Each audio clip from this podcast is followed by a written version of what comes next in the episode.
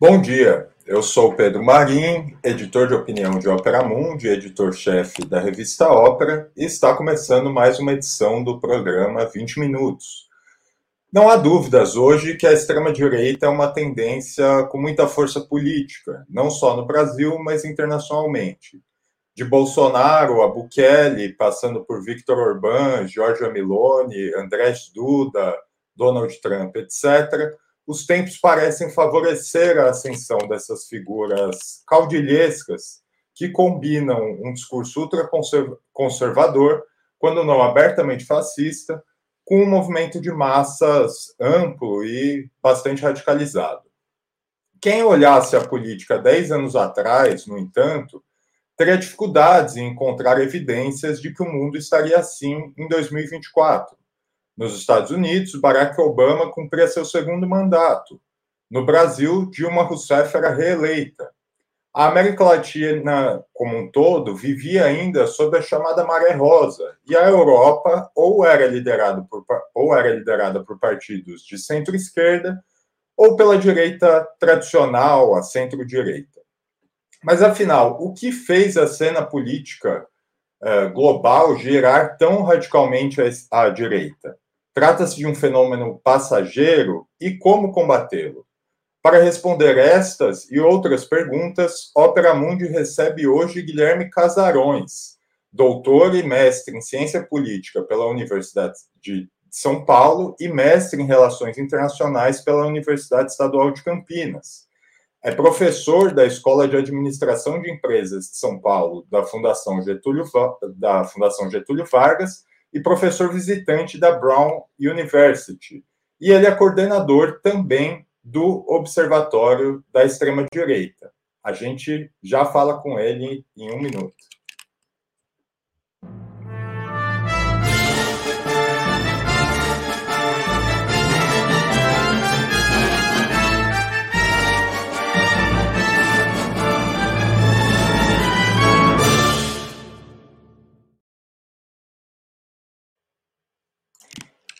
Antes da primeira pergunta, eu queria convidar quem nos assiste a mandar comentários e questões pelo chat, de preferência pelo superchat. Na medida do possível, nós vamos repassá-las ao nosso convidado. Bom dia, Guilherme. Seja bem-vindo ao 20 Minutos. É uma honra contar com a sua participação aqui hoje. Bom dia, Pedro. Bom dia a quem nos assiste aí no, no, nos canais do Ópera Mundi. Obrigado pelo convite. É um prazer enorme estar aqui com vocês. O prazer é nosso. É, Guilherme, eu queria começar, talvez, pelo que seja realmente a questão mais difícil, né? Na sua visão, o que, que explica essa ascensão da extrema-direita a nível global, talvez a gente possa dizer, na, na última década, digamos, né?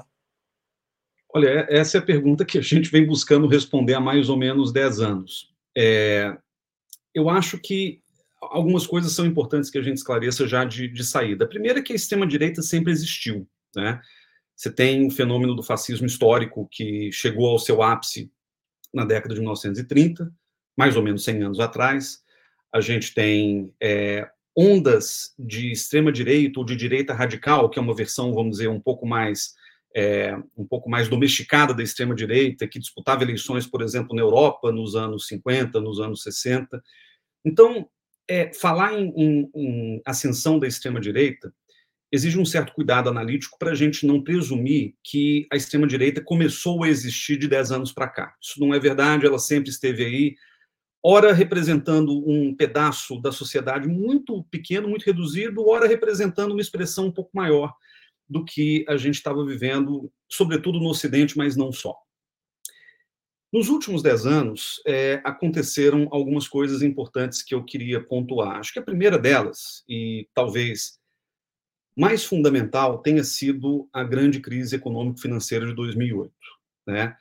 Há estudiosos, sobretudo do campo marxista, que tentam correlacionar, por exemplo, grandes crises econômicas e a ascensão é, do fascismo ou dos fascismos, né? assim, manifestações que vão se, se construindo ao longo do tempo é, há, inclusive, quem, quem defenda que a, o fascismo nada mais é do que um, um, um, momento específico do capitalismo, um tipo específico de capitalismo. É, a pesquisa empírica que tem se feito ao longo dos últimos anos, ela mostra uma questão um pouco diferente, que não tem necessariamente a ver, ainda que, claro, é, a gente consiga delimitar o início ali, mas não tem exatamente a ver com uma dimensão puramente econômica desse processo, quer dizer, não, não, não há uma correlação, em outros termos, entre é, crise econômica propriamente dita e ascensão da extrema-direita. Mas é, é uma, uma espécie de construção daquilo que aflige as pessoas a partir de uma crise econômica. Quer dizer, o discurso econômico ele acaba pesando menos do que o discurso que vai embalar esse pacote econômico, que é fundamentalmente de ordem cultural. Então, é, grande parte dos estudos dos últimos 10, 15 anos aponta que o que de fato explica a ascensão da extrema-direita em qualquer lugar do mundo é uma grande virada de ordem cultural. Né? Em inglês, as pessoas usam a expressão cultural backlash, que seria uma espécie de, de, é, de tiro cultural que saiu pela culatra, digamos assim. Então, é, é isso, é nisso que a extrema-direita se abastece, é isso que ela tenta construir, e essa tem sido a grande explicação para olhar para a extrema-direita em vários lugares do mundo. Como que diante de uma situação absolutamente desoladora do cidadão médio, sobretudo de classe média, classe média baixa, e mesmo de classes baixas, você tem um discurso culturalista que, de alguma forma, arregimenta esses, esses cidadãos para um discurso, para uma postura política mais radicalizada, usando principalmente o medo do outro como combustível para que essa extrema-direita consiga prosperar. Então, o problema não é você estar tá ficando pobre, esse é um dado da realidade. Eu acho que qualquer estudo econômico, Piketty mostra isso muito bem. Você tem um processo de desigualdade crescendo no mundo, você tem, é, ainda que a renda média tenha subido, mas a desigualdade ela ficou tão abissal que você tem é, uma dificuldade muito grande de, de é, produzir riqueza ou de produzir prosperidade a partir mesmo desse pequeno acúmulo. Ou seja, é, o discurso ele não vai muito para esse caminho do você estar tá ficando pobre, mas quem você deve culpar por você estar vivendo essa situação? Quais são os responsáveis por esse tipo de situação percebida muitas vezes como uma angústia muito pessoal ou coletiva do tipo é, eu não vou ter emprego, é, a minha vida não vai ser melhor que a vida dos meus pais. Então você tem uma série de questões que vão é, de alguma forma transbordar para essa dimensão cultural que explica em larga medida a ascensão da extrema direita. É importante também frisar, só para é, fechar essa primeira, essa primeira rodada, que cada país tem particularidades muito grandes com relação às suas próprias extremas-direitas. O timing pelo qual elas chegam ao poder ou que elas se tornam relevantes politicamente, ele pode variar enormemente. Então, a gente tem, por exemplo, uma extrema-direita que ela se constrói no Brasil nos últimos dez anos, mais ou menos, mas o processo argentino foi muito tardio se comparado ao brasileiro. A nossa extrema-direita tem um diálogo direto com a extrema-direita norte-americana, por exemplo, e eu mesmo atribuo grande parte da força do bolsonarismo ali de 2016 em diante, a própria eleição do Trump nos Estados Unidos em 2016. As extremas-direitas europeias, elas variam enormemente também, algumas chegaram ao poder, algumas bateram na trave, algumas sequer conseguiram se, se consolidar para além de poucas cadeiras no parlamento, como é o caso de Portugal, é, a gente tem o leste europeu, um processo muito particular em que as extremas-direitas vão se tornando muito rapidamente autoritárias, como é o caso da Hungria. E você tem países que, é, no princípio, estavam até fora do nosso radar, como a Índia, que também vê se construir uma extrema-direita muito particular. Então, é, é, é como se a extrema-direita ela tivesse um, um grande mote, que é o mote da cultura, da guerra cultural, é, uma tentativa de mobilizar sentimentos ou afetos muito profundos das pessoas, principalmente negativos, ressentimento, medo, ódio, mas em cada país onde ela é, brota, ela vai assumir contornos um pouco diferentes, dadas as condições é, da própria região. Então, a gente não pode nem sequer falar de uma extrema-direita, mas de várias extremas-direitas que têm pontos em comum na sua base, mas que, de alguma forma, vão se construindo de maneira diferente e muito particular. E nesses últimos dez anos, o que a gente viu foi justamente isso, e, e é com muita angústia né, que a gente encara isso, porque é, a julgar pelas tendências mais recentes, a gente viu uma manifestação grande do bolsonarismo na semana passada, a gente vê o Trump em vias de se reeleger nos Estados Unidos, que é uma coisa gravíssima aqui. Então, é, isso tudo nos mostra que a gente tem que compreender muito profundamente a extrema-direita, até no sentido de a gente poder lutar contra ela da maneira mais adequada. É, você até mencionou a questão do fascismo histórico. É, isso é uma questão, né? Você mencionou também essa é, essa interpretação marxista da ascensão do fascismo histórico, né? Que fundamentalmente, assim, colocando em, em vias bem gerais, seria bom é, quando se há uma crise é, há uma tendência uma, a, a, nascer o fascismo como uma reação a essa crise de forma a preservar o capitalismo em, em bases violentas, né? Uhum. E, ao mesmo tempo, um fenômeno ali que, é, enfim, que se sustenta especialmente na pequena burguesia, né?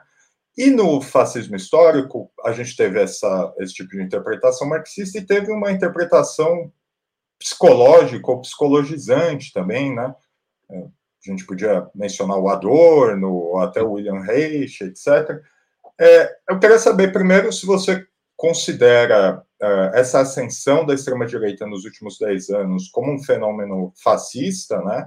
É, sei que isso é uma polêmica conceitual que existe bastante, mas, me, uh, independente disso, em que medida essas interpretações do fascismo histórico anteriores, né, sejam as interpretações marxistas ou essas mais psicológicas ou culturais, é, ajudam hoje a entender a extrema-direita? Bom, esse de fato é um debate conceitual difícil, porque é, é, muito, é muito comum a gente confundir, até no nosso dia a dia, uma caracterização da extrema-direita é, pelo que ela é e uma tentativa de simplesmente obstruir qualquer tipo de diálogo com qualquer outro lado que a gente considere, é, vamos dizer, não pertencente à, à, realidade política válida, digamos assim. O que eu quero dizer é o seguinte: tinha gente chamando Aécio Neves de fascista em 2014. É, tinha gente chamando Temer de fascista. E ainda que eu entenda é, a função política desse tipo de qualificação, é, nos últimos dez anos, a palavra fascismo ela foi tão banalizada no cotidiano e na retórica política, nas lutas políticas que a gente é, acompanhou, que eu acho que isso acabou tirando muito do poder explicativo do conceito de fascismo histórico, né? É, justamente em função dessa confusão. Eu acho que o fascismo histórico nos ajuda e muito a entender o que está acontecendo hoje, seja por causa da crise de, de ordem econômica profunda, que é uma crise é, de um modelo de acumulação, que é uma crise é, é, moral, né, dos valores que de alguma forma emergem dessas, dessas sociedades capitalistas. Mas eu acho também que o fascismo histórico ele tinha é, características muito singulares que não necessariamente se observam hoje. Talvez a mais importante delas é o modelo econômico característico dos fascismos históricos era um modelo corporativista, nacional socialista, né?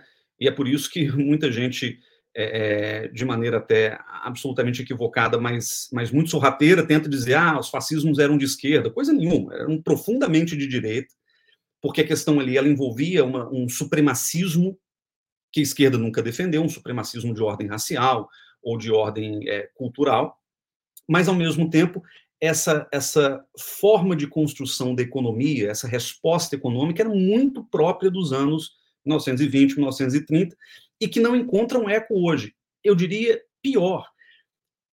As expressões da extrema-direita que a gente tem hoje, justamente pelos filtros nacionais que eu comentei mais cedo, variar enormemente em termos de é, saída econômica, em termos de política econômica.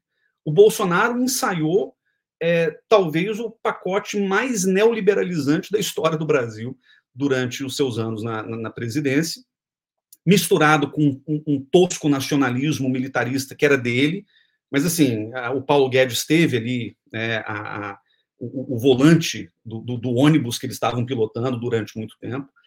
É, você tem, é, é por outro lado, extremas direitas, como é o caso é, da Europa do Leste, como é o caso da Marine Le Pen na França, e sobretudo do Trump né, nos Estados Unidos, que são fundamentalmente protecionistas, reindustrializantes, eles têm uma outra agenda. que é uma agenda que é, é, muita gente até considera positiva do ponto de vista econômico, mas que no fundo tem ali um problema embutido muito grave, que é industrialização para quem, desenvolvimento para quem, prosperidade para quem, e a gente vê que no caso dos Estados Unidos, por exemplo, era muito claro que o grupo a que Trump queria atingir com esse discurso de fazer a América grande de novo, era um grupo de classe média baixa branca que tinha perdido né, a sua, o seu protagonismo econômico e social nos Estados Unidos e que queria de alguma forma se, né, se reposicionar. Então, economicamente, eu acho que tem uma diferença fundamental que dificulta muito a comparação e, e, e, a torna meio anacrônica às vezes. E aí tem uma outra questão que eu vi até que no, no, no chat alguém comentou aqui, que é a questão religiosa. Os fascismos eles eram essencialmente seculares, eram projetos seculares. É, eles tinham alguma característica mística, às vezes centrada na figura do, do, do líder, é, como é o caso do Mussolini, sobretudo do Hitler. Né? Quanto mais a gente estuda a, a, Alemanha nazista, mais a gente entende que havia ali um, um, um delírio profundo de grandeza, aquela coisa do Reich que durasse mil anos, era muito levado a sério pelo, pelo Hitler e pelo seu grupo mais, mais próximo, porque eles achavam que eles iam encontrar a arca, né, a, a arca do, do, esqueci o nome agora, a Arca da, da é, do filme do Indiana Jones, a Arca do Triunfo, sei lá. Então, havia um misticismo muito próprio dos fascismos que alijava a dimensão religiosa organizada, né? O fascismo, o fascismo italiano, ele tinha relações difíceis com a Igreja Católica, ainda que com uma certa conivência em certos momentos. O fascismo alemão, ele tinha muita briga com os protestantes históricos alemães e mesmo com a Igreja Católica, de novo, ainda que houvesse cooperação pontual. E o que a gente tem visto no caso dos fascismos modernos ou da extrema direita, como a gente costuma caracterizá-la hoje, é uma coalizão quase simbiótica entre ideologia da extrema direita e fundamentalismo religioso. E essa fusão é, Pedro, ela, na, na, minha leitura, essa é uma leitura que eu tenho defendido academicamente já há algum tempo, é, ela, ela cria um fenômeno que já foi discutido nos anos 90, mas que hoje eu acho que volta com muito mais força, que é o do nacionalismo religioso. O que é o nacionalismo religioso? É a percepção de que, para ser parte daquele grupo, para ser parte daquela nação, você tem necessariamente que pertencer a uma determinada fé.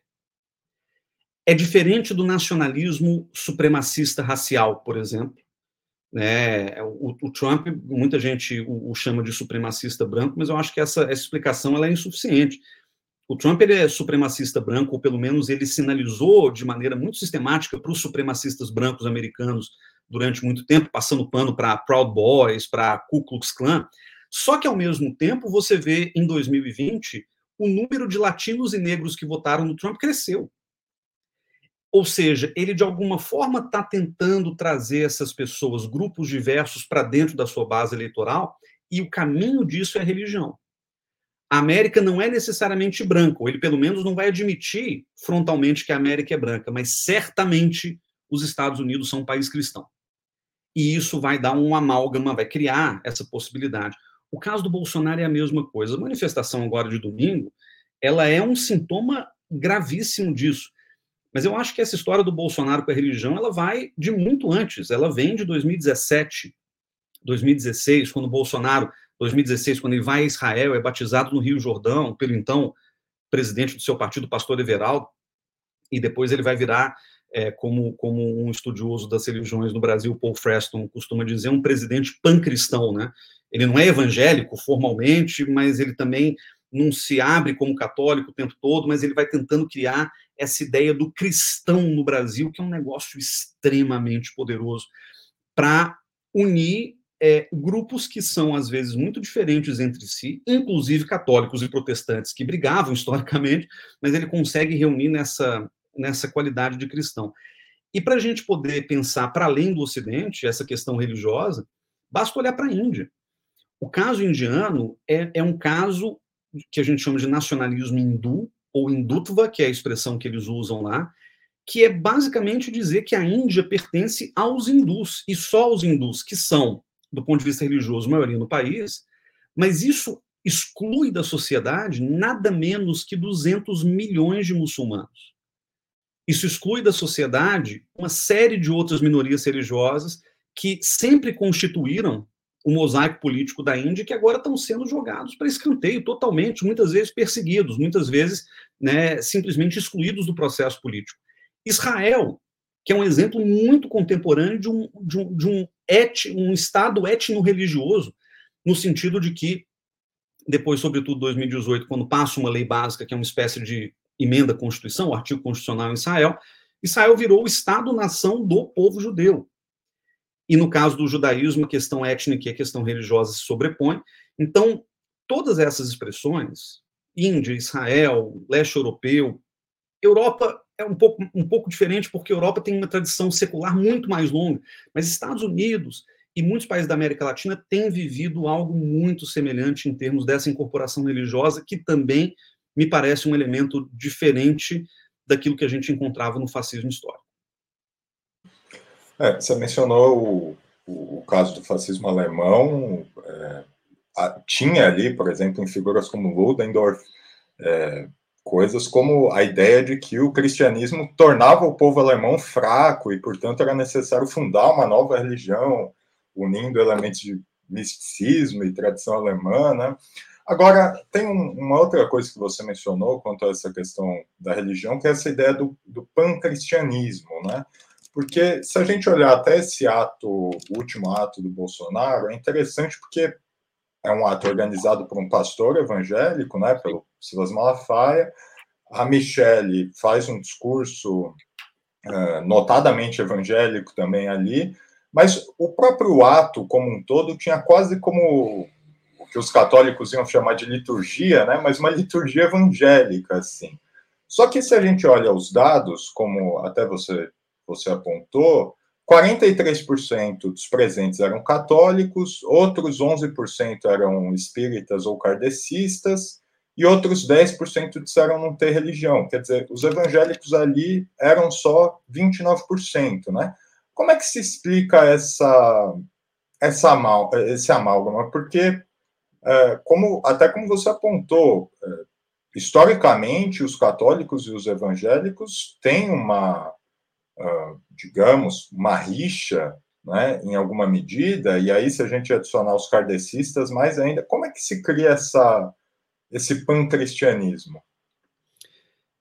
Olha, é, é, é, curioso porque se a gente decompõe esses números da, da manifestação do dia 25 e, e os compara com os do censo, é claro que o censo ainda está desatualizado, porque a gente não tem todo o mapa do último censo, que, aliás, foi feito de maneira absolutamente é, improvisada em alguns momentos, então a gente talvez não tenha nem segurança dessas informações para a posteridade.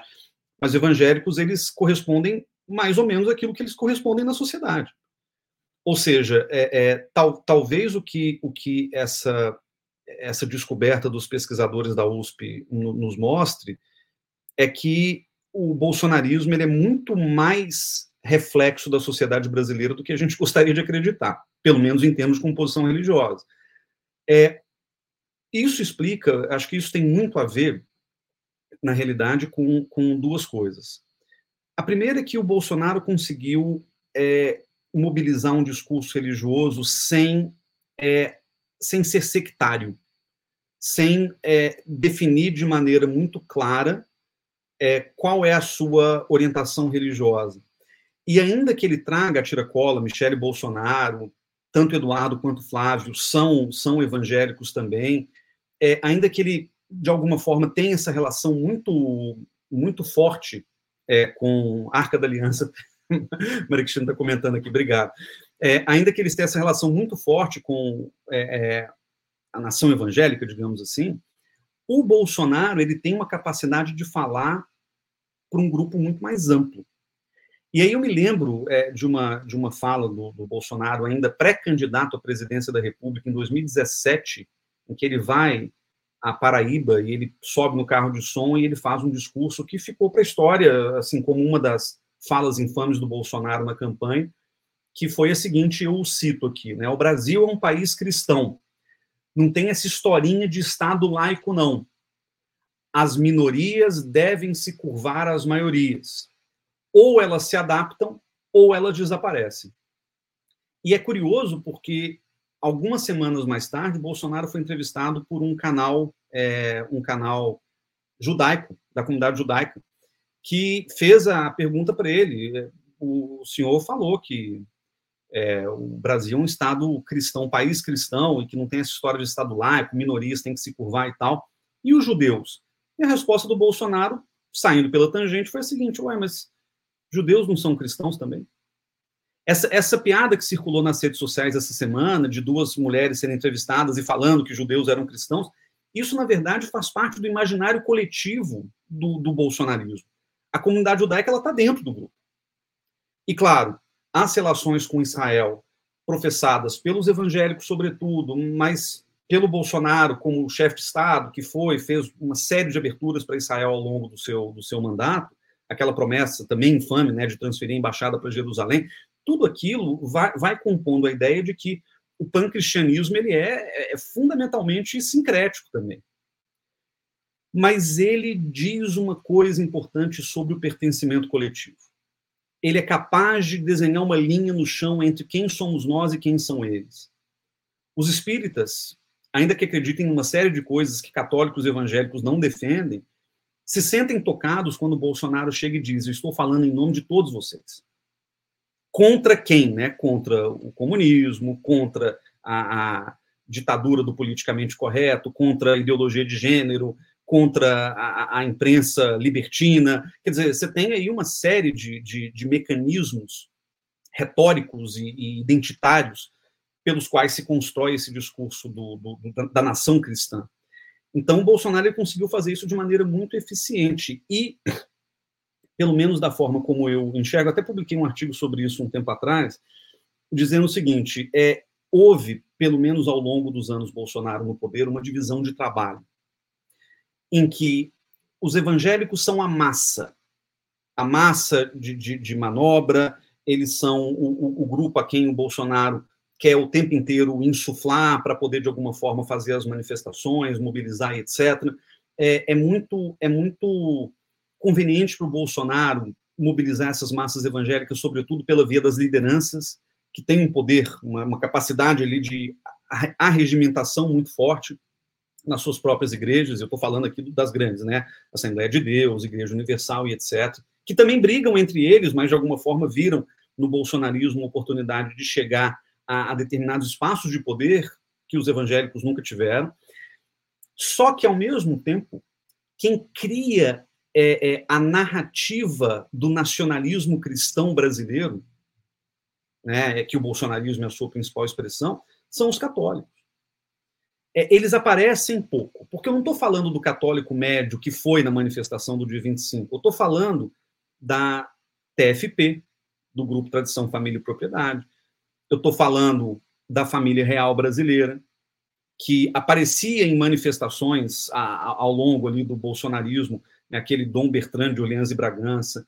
Eles têm um príncipe, entre aspas, que foi eleito deputado bolsonarista, Luiz Felipe de Orleans e Bragança. Quer dizer, você tem ali uma, uma ponta de lança católica, católica tradicionalista, que é sempre teve na sua base ideológica a ideia de dominação religiosa do Brasil. Né? Então, é um, é um jogo de, de, de concessão de mão dupla. Os católicos, eles têm ali o poder de ocupar certos espaços dentro do governo Bolsonaro para ajudar a criar essa narrativa, criar esse projeto de nação, e ao mesmo tempo os evangélicos, eles também fazendo concessões religiosas, por outro lado, eles vão né, é, servindo ali como a massa de, de manobra do, do grande projeto bolsonarista. Talvez a expressão mais bem acabada disso, que acabou não dando certo, foi o Partido Aliança pelo Brasil. O partido que, que enfim, Bolsonaro. É, aí acho que isso Pedro diz muito sobre o Bolsonaro, que não é um articulador, não tem condição nenhuma de articular politicamente. Acho que até por isso que Michele virou alternativa, por isso que é, outras pessoas aí estão aparecendo querendo é, tomar esse espaço. O próprio Nicolas Ferreira, que fez um discurso, né, um discurso muito, é, muito eloquente na, na, na, manifestação. Esses caras eles querem ocupar o espaço do Bolsonaro, porque o Bolsonaro, do ponto de vista político, é péssimo. Do ponto de vista da articulação política, né? Mas o, o, Aliança pelo Brasil, se a gente lê o, o, o, programa do partido, foi registrado junto ao TSE, depois não, não foi, é, não deu certo, mas é, é, é, assustadoramente católico. Mas, de novo, não é católico como eu sou católico, é, é, é católico no sentido é, profundo de falar das bases católicas da fundação brasileira e, e da, da, da maneira como se constrói o mundo, se pensa o mundo, etc com pouquíssimas concessões à linguagem evangélica, era um documento fundamentalista católico. E isso é interessante porque é, eu acho que diz muito sobre, sobre a, a, maneira habilidosa como o bolsonarismo conseguiu construir essa, esse pancristianismo, na expressão do, do Paul Freston. E, de alguma maneira, mostra também é, o poder, ainda que subterrâneo, de muitos grupos fundamentalistas católicos que não dão a cara a tapa, que não estão no debate público, que não estão subindo em carro de som e etc., mas que de alguma forma têm a capacidade de projetar essa visão de mundo. Uma vez eu conversava com o ministro Silvio Almeida, a gente foi colega na FGV durante muito tempo, e, e a gente falava justamente sobre, sobre essa natureza do, do, do bolsonarismo, e nessa discussão, a gente estava na dúvida se havia um elemento supremacismo racial no bolsonarismo. Eu acho que tem, pontualmente, assim, claro, isso, isso é um traço da extrema-direita, mas o que a gente estava, o que a gente é, é, chegou à conclusão é de que é, é, estamos, sobretudo, diante de um fenômeno supremacista cristão, em que o supremacismo racial, ele, de alguma maneira, é, ele está embutido na narrativa supremacista religiosa, porque, afinal de contas, quem é que trouxe o cristianismo para o Brasil? Aliás, não é Brasil. Se você olha lá o programa do Aliança pelo Brasil, é Ilha de Vera Cruz ou Terra de Santa Cruz. Esses são os nomes utilizados para falar do Brasil num documento oficial de um partido político. Ou seja, é a referência fundamental de que se subscreve nessa visão de mundo ao projeto colonial europeu que era mais do que português ou espanhol, ele era católico. Né? Então, acho que tem ali uma, uma questão profunda também que a gente ainda tem que, que, explorar. E se a gente volta na história, assim, sem muito, sem muito rodeio, a gente vê também que esses mesmos fundamentalistas católicos estavam é, por trás do golpe de 64. A Marcha da Família com Deus pela Liberdade falou diretamente é, com esses grupos. Né? Você tem aí na história, no integralismo, né, que é o fascismo brasileiro histórico, né, ali nos anos 30, também uma relação muito forte com determinados grupos católicos. Então, eu acho que isso, isso também representa um traço de continuidade que a gente, muitas vezes, até por olhar muito para os evangélicos, com um novo fenômeno da política brasileira, a gente não consegue ver essa resiliência do catolicismo fundamentalista, que, de novo, não é padre Marcelo Rossi, não é padre Fábio, não é padre Júlio Lancelotti, é outra coisa. Né? O catolicismo brasileiro, aliás, ele teve várias expressões, inclusive a mais importante delas, eu diria, a teologia da libertação nos anos 70 e 80. Mas eu estou falando de grupos reacionários que estão ali né, operando muitas vezes nas sombras e que, de alguma forma, tiveram um papel importante para a manutenção do bolsonarismo ao longo do tempo. É engraçado, você mencionou até o, o, golpe de 64, e é interessante como ali também, em alguma medida, tinha essa coisa do pancristianismo, né? Porque, embora ali, enfim, um Brasil muito mais católico, e a Igreja Católica sendo a principal força religiosa a, a lidar com isso, né? Mas tinha aquela a presença daquele famoso pastor norte-americano, né, evangélico, que é, discursou no fazia discursos, combatia o governo Jango, etc. Sim. Agora, um outro traço muito marcante, talvez do fascismo histórico também, é, em alguma medida da extrema-direita hoje, é a fusão com a questão militar, né, ou que se poderia chamar de militarismo. Né? Quer dizer, a gente tem isso no Brasil muito, muito claramente, enfim, as investigações é, da PF estão demonstrando isso, a gente tem isso em alguma medida no, no reagrupamento nacional, né, no front, no ex-front nacional da, da Marine Le Pen, e tem no AFD também alemão, né, uma presença ali muito grande dentro da, das Forças Armadas. Como é que você vê esse, esse elemento? Quer dizer, é, assim, um pouco o que veio antes, o ovo a galinha, né? São as Forças Armadas que são tendentes, naturalmente tendentes à extrema-direita, ou é a extrema-direita que consegue uh, disputá-las politicamente melhor? Não, eu, eu acho que, que as Forças Armadas elas é, têm como orientação fundamental uma ideologia conservadora, mas é, ela não necessariamente será cooptada pela extrema-direita. Nos Estados Unidos, por exemplo, não foram.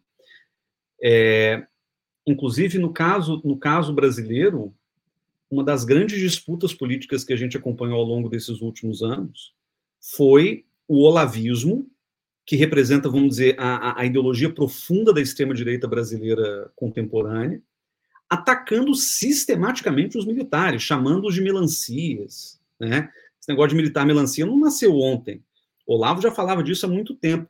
E é curioso porque, ao mesmo tempo, o Olavo foi se inserindo na formação de alto nível, de altas patentes da, da, das Forças Armadas, se tornando também uma ideologia dominante. Né? A, conspirações como globalismo, essas coisas começaram a, a ganhar atração dentro das Forças Armadas, principalmente né, pelo, pelo alto comando. Então, é, é, existe uma relação muito ambígua dos militares com a extrema-direita é, em vários lugares do mundo, mas eu acho que assim não, dá para dar de barato que eles vão sempre pular no barco da extrema-direita. É, o caso, aliás, a gente tem contrafactuais importantes. A Venezuela conseguiu a relação do Maduro com os militares, ela tem, tem uma outra leitura que é igualmente nacionalista, é igualmente conservadora, mas não necessariamente cai no campo ideológico da extrema-direita. Isso, isso eu acho que varia muito de caso a caso. É, assim como eu não consigo, por exemplo, ver uma relação profunda dos militares argentinos com a extrema-direita que está no poder na Argentina hoje, representada pelo Milei e pela Villarruel.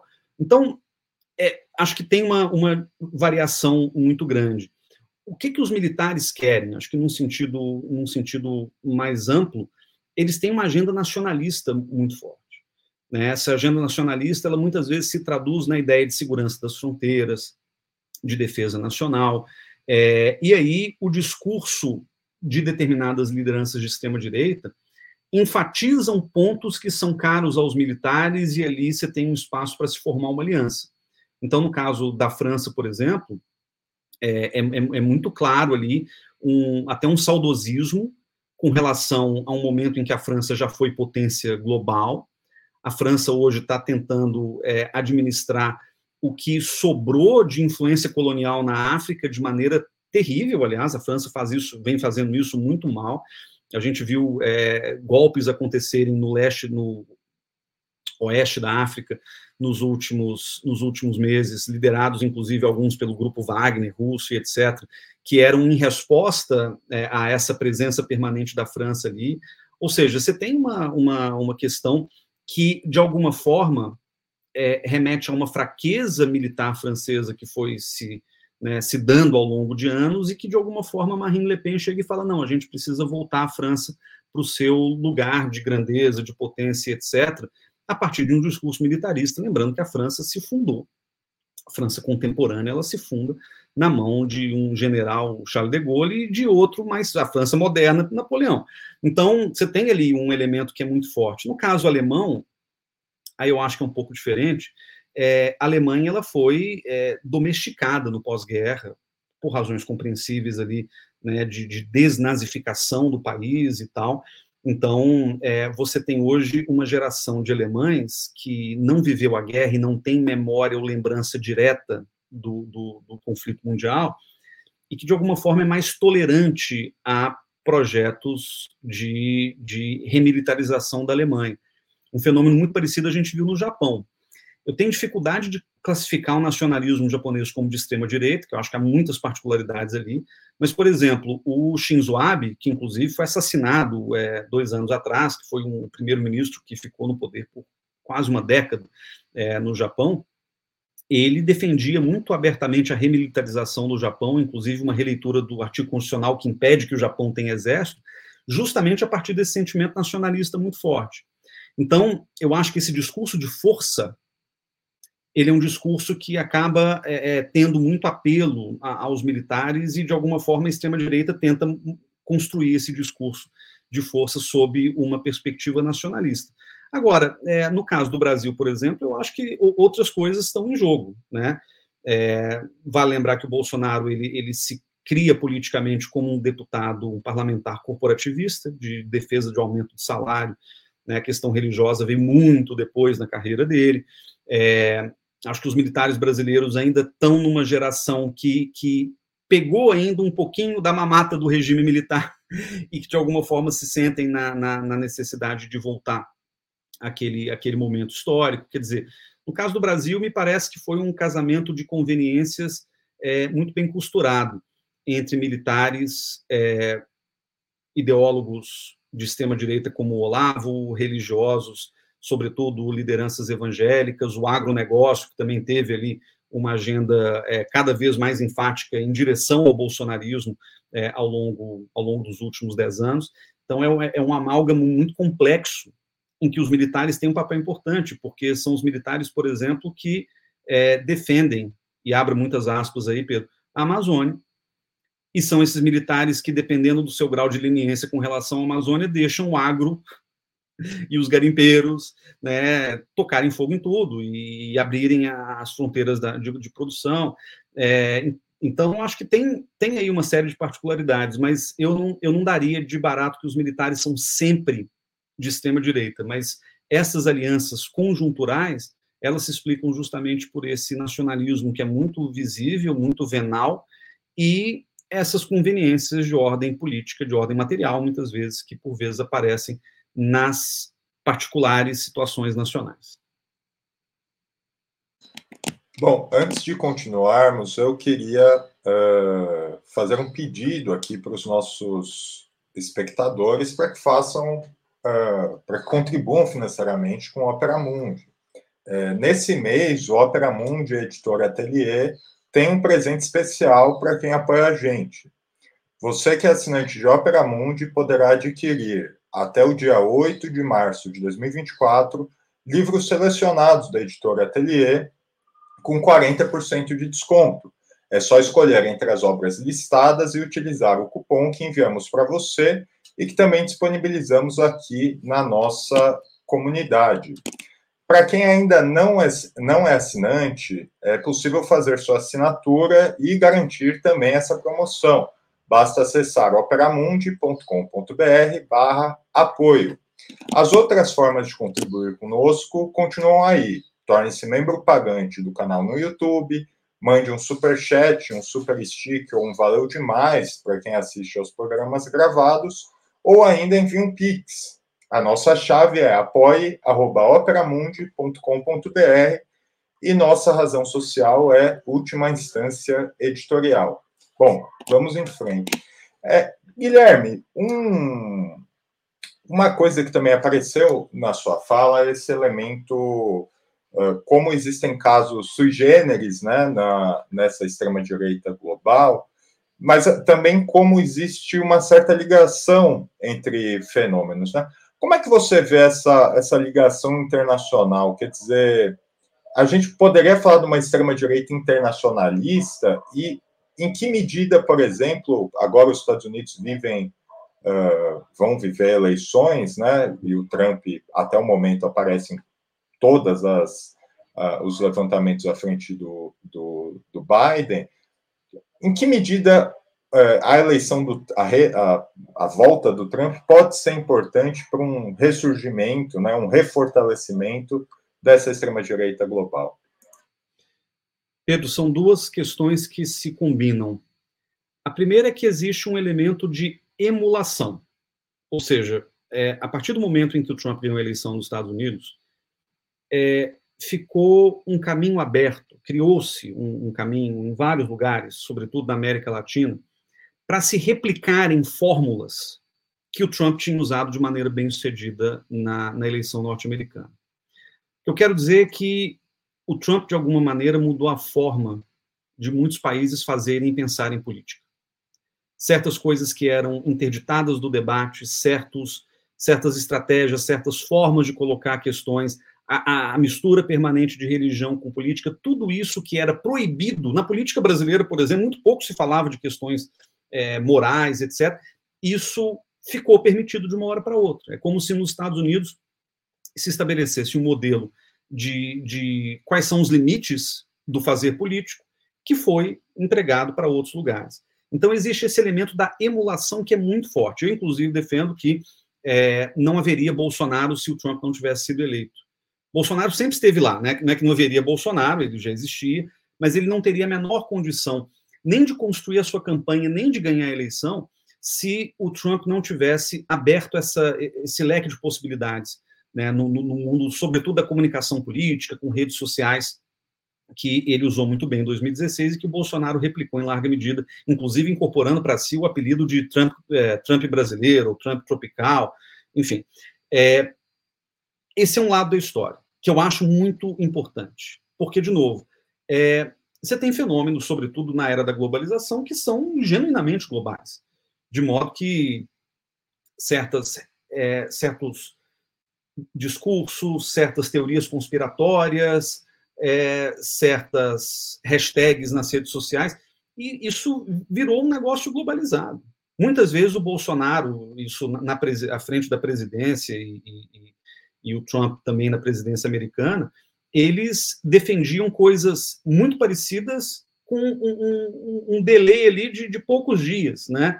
Então é, é a história da cloroquina, que é a história mais bizarra que a gente tem notícia durante a pandemia. O Trump fala da cloroquina como uma possível cura para a Covid no dia, sei lá, 19 de março. No dia 21 de março, o Bolsonaro faz a mesma coisa, faz um vídeo, estou aqui, médicos do Einstein, não sei se você se lembra desse, desse teatro que foi feito. Então, existe esse elemento que é muito forte da imitação, que, inclusive, torna, no caso dos Estados Unidos e do Brasil, é, as situações políticas de ambos os países irritantemente parecidas a ponto de a gente ter tido o nosso 6 de janeiro de 2021 no dia 8 de janeiro de 2023. Até a estética é parecida. É um negócio meio bizarro. Então, esse é um ponto que me parece muito relevante para a gente poder pensar é, a, a extrema-direita contemporânea, principalmente por essa globalização da estética, do discurso, né, da, da, das estratégias políticas e tal. Mas tem uma outra dimensão, e essa é, é, é menos clara, e eu acho que essa merece muita pesquisa acadêmica para a gente poder entender e dar conta disso é, até no campo político, que é a transnacionalização dessa extrema-direita, ou como você mesmo falou, a, a extrema-direita hoje está virando internacional? Eu acho que sim. É, o que é, é um oxímoro, é uma contradição em termos, no sentido de que como é que você pensa uma internacional nacionalista, que é uma expressão que já vem sendo usada? É, é estranho, mas faz sentido. Faz sentido porque é, é, é como se a gente estivesse falando de um movimento que ele é construído transnacionalmente, envolve financiamento, envolve é, é, troca de informações, envolve apoios cruzados, como a gente vê nas redes sociais, isso é muito claro, é para, no fim das contas, ajudar a preservar uma ordem supremacista nacional, né? uma ordem etnonacionalista, uma ordem nacionalista religiosa. É, um artigo que eu escrevi até fala muito dessa visão de mundo da extrema-direita, como é que eles veem um mundo é, antagônico, antitético ao multicultural, é, ao mundo da, da, da, livre circulação de pessoas, da livre imigração. Eles querem, na verdade, fechar cada país numa bolha, numa bolha nacional. É, mas, de novo, se isso for feito de maneira coordenada ao longo do tempo, pode ser que essa visão se materialize em algum momento. E, de novo, essas redes transnacionais, esses financiamentos, esses apoios cruzados, essa globalização das estratégias, isso também é muito decisivo.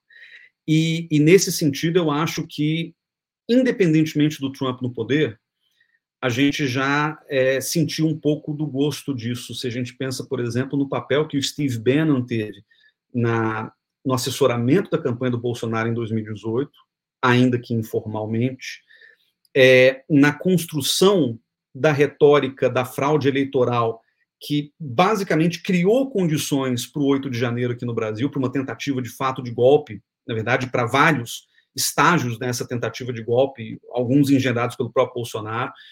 É, a gente vê essa visita permanente de lideranças da extrema-direita outras lideranças de extrema-direita, dando, dando lhes legitimidade, conferindo algum tipo de apoio. É o caso do Santiago Abascal, do Vox na Espanha, que vem para o Brasil, vai para os Estados Unidos. Bolsonaro vai para os Estados Unidos, participa de uma reunião do, do, do comitê, na, na conferência da, da, ação política conservadora. Então, esse tipo de relação transnacional é um negócio realmente é, é impressionante. Que eu diria é muito mais eficiente do que qualquer coisa que a esquerda consegue fazer hoje. A esquerda, ela está, paradoxalmente, ela está muito mais nacionalizada do que a direita em termos de, de diálogo, em termos de apoio mútuo, em termos de né, empurrar esse movimento para frente. A extrema-direita tem feito isso com, com, grande eficiência. Agora, é claro que o Trump sendo eleito, e eu, eu finalizo aqui, é claro que isso muda o jogo completamente. Porque é, é verdade, e já há informação suficiente para a gente poder afirmar isso, que um dos elementos decisivos para que não houvesse golpe ou uma tentativa concreta de golpe de Estado, de GLO, de qualquer coisa do tipo no Brasil, foi a pressão exercida pelo Departamento de Defesa, pela Casa Branca dos Estados Unidos, pilotados pelo Biden, com relação aos militares brasileiros, dizendo: olha, tem uma linha que vocês não vão cruzar. É claro que os militares poderiam ter bancado e dito que não, a gente vai mesmo assim, a gente vai apoiar o golpismo, até porque a alta cúpula estava, de certa forma, alinhada ao bolsonarismo, pelo que as últimas investigações têm mostrado. Porém, se os Estados Unidos têm um papel ali de conter, até por serem a maior potência do mundo ainda, de conter esses arroubos autoritários à conveniência dos seus interesses políticos, porque também os americanos, quando querem apoiar golpe, vão apoiar golpe. Então, a questão não é, não é que eles são bonzinhos nem nada, mas a questão é como a democracia no Brasil interessava ao governo Biden e, portanto, eles, de alguma forma, contiveram os militares no Brasil um Trump na Casa Branca, a depender dos incentivos que ele consiga assegurar aos seus amiguinhos de extrema direita em Israel, no Brasil, na Argentina, em vários lugares da Europa, na própria Índia, ainda que a Índia opere de maneira um pouco mais isolada, é, isso pode ser decisivo para a gente ver o recrudescimento, o crescimento dessa onda. Pode ser que a gente te, tenha, é, pouco depois da, da, da, da, da ressaca, uma segunda onda de extrema-direita, ainda mais poderosa que a primeira. Porque aí tem uma outra coisa para finalizar. É, também empiricamente já há evidência mais do que suficiente de que é, o segundo mandato de qualquer liderança de extrema-direita é sempre muito pior do que o primeiro. Porque aí o cara já aprendeu a jogar o jogo. Aí as, as técnicas políticas já estão todas dadas. Aí é o momento de né, mudar a configuração da Suprema Corte, é o momento de, de re reduzir o poder do parlamento, é o momento de ir mudando infralegalmente uma série de leis para poder perpetuar-se no poder. E a gente tem alguns exemplos, o caso do Orbán talvez seja o mais eloquente na Hungria, de como isso funciona e de como mandatos é, sucessivos são extremamente perigosos para lideranças de extrema-direita no seu projeto autoritário. É, agora, Bom, no Brasil, o Bolsonaro está inelegível e, à medida que as investigações avançam, tudo indica que ele, de fato, vai ser preso, né? Como é que você vê essa, esse possível fato, né? Esse futuro fato, né? É, na base bolsonarista, quer dizer, a, a, ligação entre as massas e o líder aí, nesse caso, ela é facilmente transferível. Você acha, por exemplo, que o bolsonarismo consegue, uh, digamos que figuras como Tarcísio de Freitas conseguem uh, arregimentar a totalidade do bolsonarismo caso Bolsonaro seja preso? Como é que você vê essa, essa questão do líder e as massas no bolsonarismo? Olha, eu acho que a gente tem que separar os efeitos eleitorais e os efeitos políticos de longo prazo.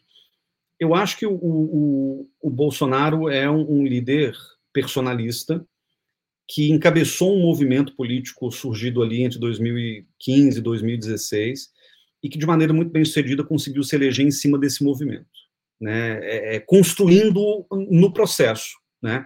Inclusive o próprio Olavo de Carvalho dizia uma coisa, é, me, meio que tentando se justificar pelos fracassos pontuais do bolsonarismo no meio do caminho, dizendo o seguinte: é, a gente foi eleito muito antes de conseguir travar a guerra cultural Então, na cabeça dele, é, a guerra cultural é um processo de décadas, como nos Estados Unidos de fato aconteceu, desde os anos 70, 80, até a eleição do Trump, foi um processo muito longo, em que todas as bases já estavam dadas para ele chegar ao poder. E no caso do Bolsonaro, foi uma coisa muito rápida. Né? O Bolsonaro apareceu, ganhou a eleição, numa conjuntura em que o Lula não podia disputar, quer dizer, você tem mil condicionantes aí também que facilitaram o caminho do Bolsonaro é, Sérgio Moro sendo o seu principal é, amparo ali do ponto de vista jurídico, e é, isso acabou é, trazendo Bolsonaro ao poder, talvez até antes da hora, dentro do timing que se precisaria para construir essa, vamos dizer, base do bolsonarismo. E aí o Bolsonaro ficou muito dependente dele próprio, né? Né dos do discursos, dos arrobos, etc. E criou-se uma paixão quase que de seita pelo Bolsonaro. Né? É uma defesa que se faz do Bolsonaro muitas vezes que é, transcende e muito o campo da racionalidade ou da razoabilidade política. As pessoas amam o Bolsonaro por amarem o Bolsonaro e acreditam em absolutamente tudo que ele diz, da, da, das coisas mais patéticas às conspirações mais sofisticadas. Então, isso é um problema real que eu acho que tem corroído ou ajudado muito a corroer a, a sociedade brasileira. É, o pessoal fala, ah, Lula e Bolsonaro são igualmente culpados da polarização política. Não, não. O Lula sempre foi uma liderança muito carismática, muito popular, mas, sobretudo, um sujeito conciliador dentro da política. O Lula nunca governou contra. Lula sai de 2010, seu segundo mandato, com mais de 80% de aprovação popular. Isso é outra, é outra realidade. É, inclusive, eu, eu lamento pensar que é, é outra geração de políticos. É uma outra coisa que talvez não se repita no Brasil tão cedo. O Bolsonaro não. O Bolsonaro precisa do, do divisionismo para poder continuar. E eu acho que se tem alguma explicação para essa polarização horrorosa que a gente tem no Brasil, em outros lugares do mundo, mas sobretudo aqui no Brasil, o Bolsonaro é um dos grandes responsáveis por isso, se não o mais é, importante responsável por essa divisão é, do Brasil. Esse é o feito político. E, nesse sentido, uma prisão do Bolsonaro, eu acho que contribuiria para insuflar ainda mais essa divisão.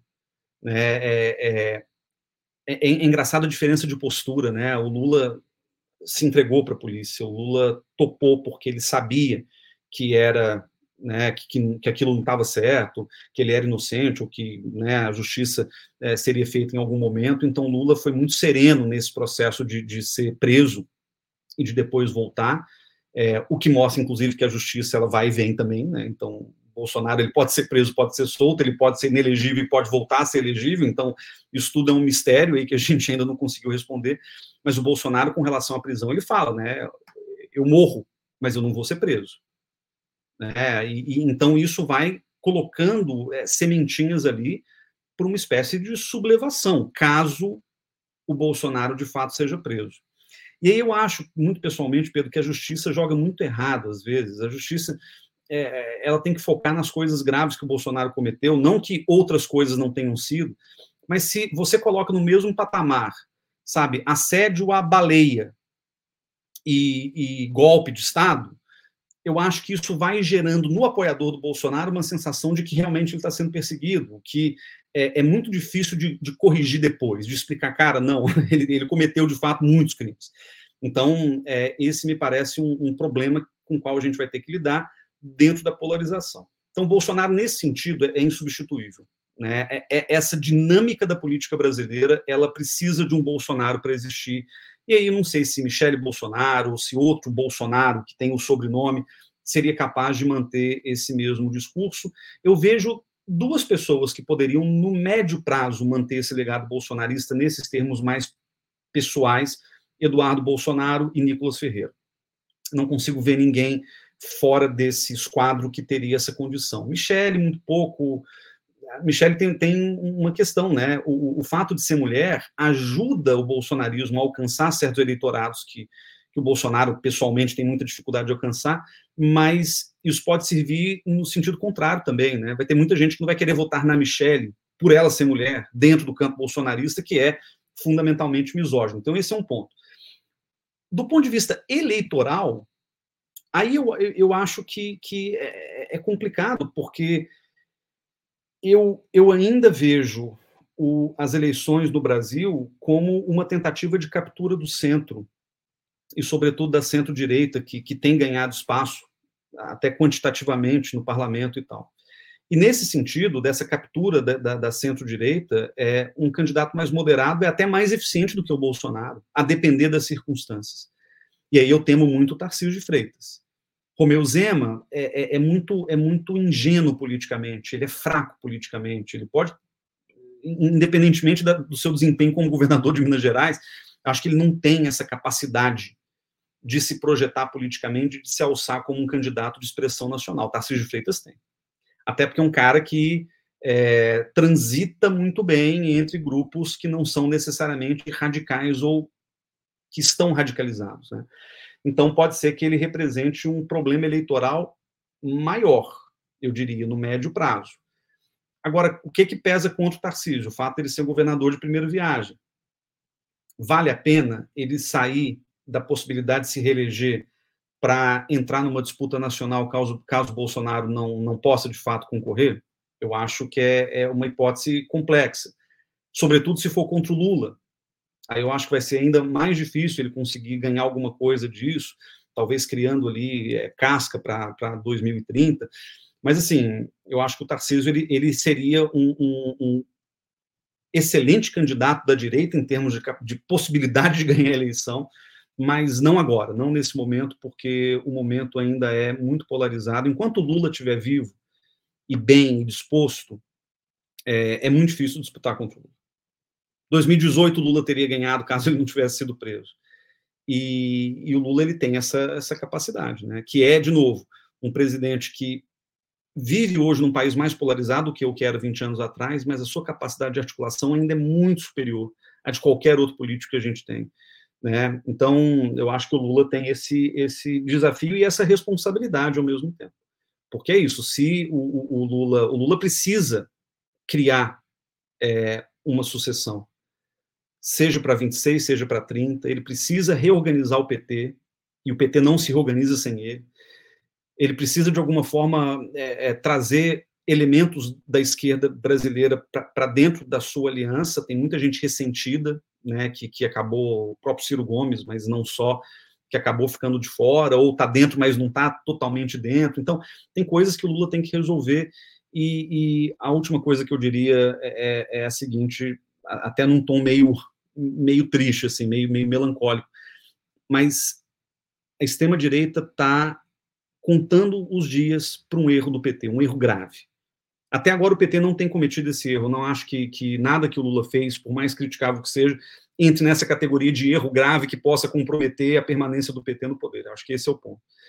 Mas se o PT comete um erro grave, a extrema-direita ela tem uma facilidade muito grande de se reorganizar socialmente, politicamente, e de conseguir se, se colocar.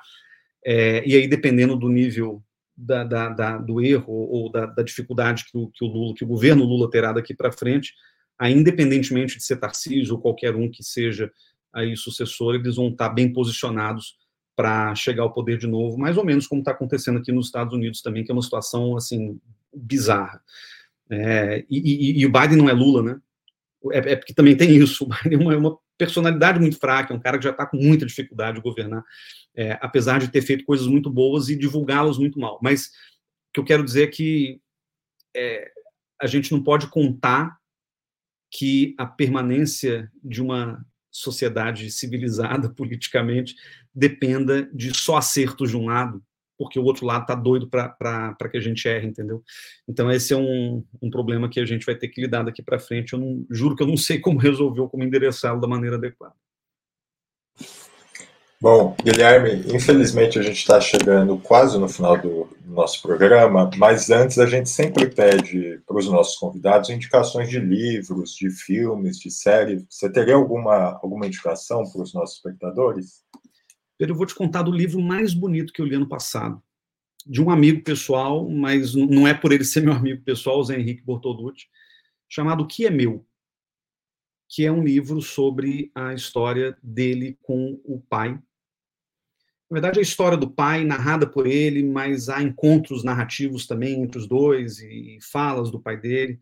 O pai dele que faleceu recentemente, mas ele estava vivo quando o livro foi lançado. E é, é a história de um brasileiro que descobriu o Brasil. É a história de um caminhoneiro que foi ajudar a construir a Transamazônica, sabe? Então tem tem um, um, um lado que fala muito da vastidão do país, da necessidade de se conhecer o Brasil. E esse livro me tocou num nível muito pessoal, mas para além das questões que, que da, da beleza literária do, do, do, livro do Zé, olha o Zé aí na, na tela, é, tem uma questão que é um, um, chamado que pela literatura a gente consegue fazer muitas vezes, que é o chamado para conhecer o Brasil. É um chamado para a gente entender o que, que é, é, o que, que é esse país, o que, que é o interior do Brasil, o que, que são as profundezas desse país que a gente pouco conhece e que muitas vezes no campo da esquerda a gente até despreza, fala com uma certa autoridade, com uma certa empáfia. Então, assim, é, é uma, é, é, é um livro é, que é um, é um chamado à humildade, para a gente entender a vastidão desse país a partir de relações pessoais que são lindíssimas em, em, si próprias, né? Então, esse livro é o livro que eu, que eu mais gostei no ano passado. Confesso que eu tenho lido menos literatura do que eu gostaria, mas esse foi o que eu fiz questão de, assim que eu peguei o livro, falei, não, eu vou, eu vou ler numa sentada. É um livro que dá para ler, assim, é um livro que ele, ele vai te, te sugando, porque ele é muito bem narrado. Então, é um livro que a gente consegue é, processá-lo. Aliás, processar nem tanto, a gente consegue lê-lo muito, muito tranquilamente, mas aí depois a gente fica com uma série de questões muito interessantes de ordem pessoal e, e também coletiva. É muito legal. É, filme, você tem alguma sugestão? Olha, eu, eu, confesso que eu tenho sido assim o mais vagabundo cinéfilo de todos porque agora eu tenho visto basicamente filmes com os meus filhos. Eu tenho duas séries, se, se me permite. Então, já que eu não vou falar de filme, vou falar de séries. Séries que eu, eu assisti com, com muito gosto e com até um certo senso de, de urgência. Uma é uma argentina. Ah, tem um filme Argentina 1985 que é belíssimo e que e que, bom, já, já que você perguntou de filme, é o filme com Ricardo Darim, maravilhoso, como sempre e que basicamente é a história do que o Brasil deveria ter feito e não fez, né? E eu acho que a, a fala do Lula, infelicíssima, sobre vamos deixar o passado para trás.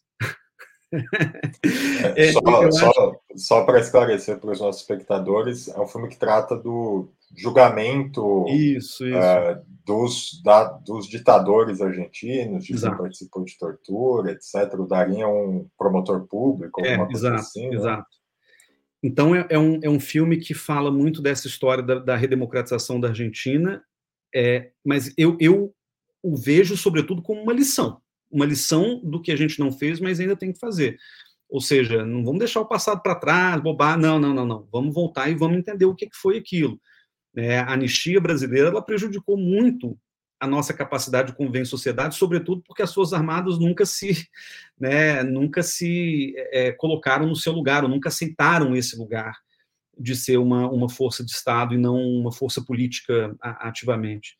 Então, assim, é um filme recomendadíssimo. E falando em Argentina, já que as produções argentinas estão em alta, e, é, essa série que eu, que, eu, que eu quero falar é maravilhosa, chama Vosso Reino, é, que é uma série sobre o, o, que aliás é o mesmo ator de 85, é, que é uma série sobre um, um, presidente acidental na Argentina, um sujeito que era candidato a vice e o presidente morre, e morre no primeiro episódio, então não é spoiler não, mas é, ele morre e o candidato a vice, que era um pastor de uma igreja evangélica grande na Argentina, vira o presidente.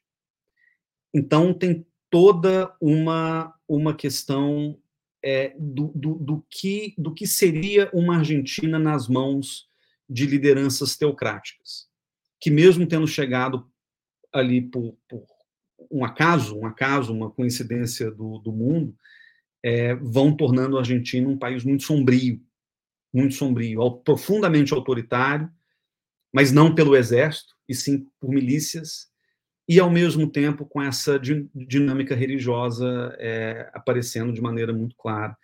É, então acho que esse, esse é um, um, belíssimo, é uma belíssima distopia para a gente poder pensar o que, que seria do Brasil dependendo do tipo, né, do tipo de, de futuro político que a gente tem.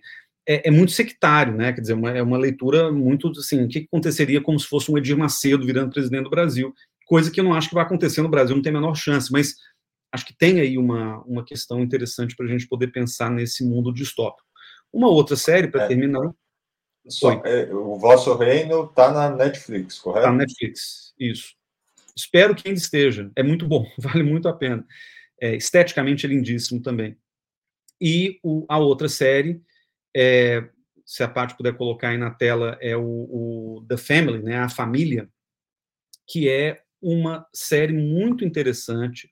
É um documentário, é, é uma docu-série, né, que chama. Então, é, tem, tem capítulos, mas é um, é um documentário sobre um, um, uma seita cristã que se infiltrou no, na Casa Branca, é, na verdade, não na Casa Branca, em Washington. Né? É, assim, é, é, é uma seita que consegue mobilizar republicanos e democratas, governadores e legisladores para atender às suas agendas, muitas vezes é, institucionais, mas também ideológicas, etc., a partir do, do, do, do subterrâneo, das profundezas. E é uma história real e muito preocupante, mostrando como que existem grupos religiosos, não precisam ser necessariamente religiosos, mas como tem grupos religiosos reais que conseguem ter um controle enorme sobre a pauta pública, sobre a conversa pública num país gigantesco como os Estados Unidos. E daí a gente se pergunta realmente se o nosso conceito de democracia é, é, é um conceito válido, né? Quer dizer, se a gente tem uma uma democracia que ela é sequestrada por grupos absolutamente particularistas, isso deturpa a nossa própria ideia né, do, do, do povo elegendo candidatos e etc. É um filme, é um filme sobre, sobre questões muito importantes assim da, da democracia americana né, e que mostram a fragilidade dessas estruturas democráticas diante desses interesses que muitas vezes não são nem necessariamente econômicos, né, mas são interesses relacionais de pessoas que vão a jantares de outras pessoas e essas redes vão se formando e vão deturpando o nosso sentido de civilidade. Maravilha. Bom, é, Guilherme, eu queria agradecer muito pelo seu tempo e por essa conversa tão interessante e informativa. A gente tem que marcar até uma, um, um novo 20 minutos para tratar do cenário aí nos Estados Unidos, aproveitando que você está aí. É, muito obrigado pela entrevista. Eu que agradeço, Pedro. Foi um prazer e agradeço também os comentários aí de todo mundo que nos assistiu. Eu também agradeço a todos e a todas que assistiram esse programa, em especial aqueles e aquelas que puderam fazer contribuições financeiras ao nosso site e ao canal de Opera Mundi aqui no YouTube. Sem vocês, nosso trabalho não seria possível e nem faria sentido. Um grande abraço e até a próxima.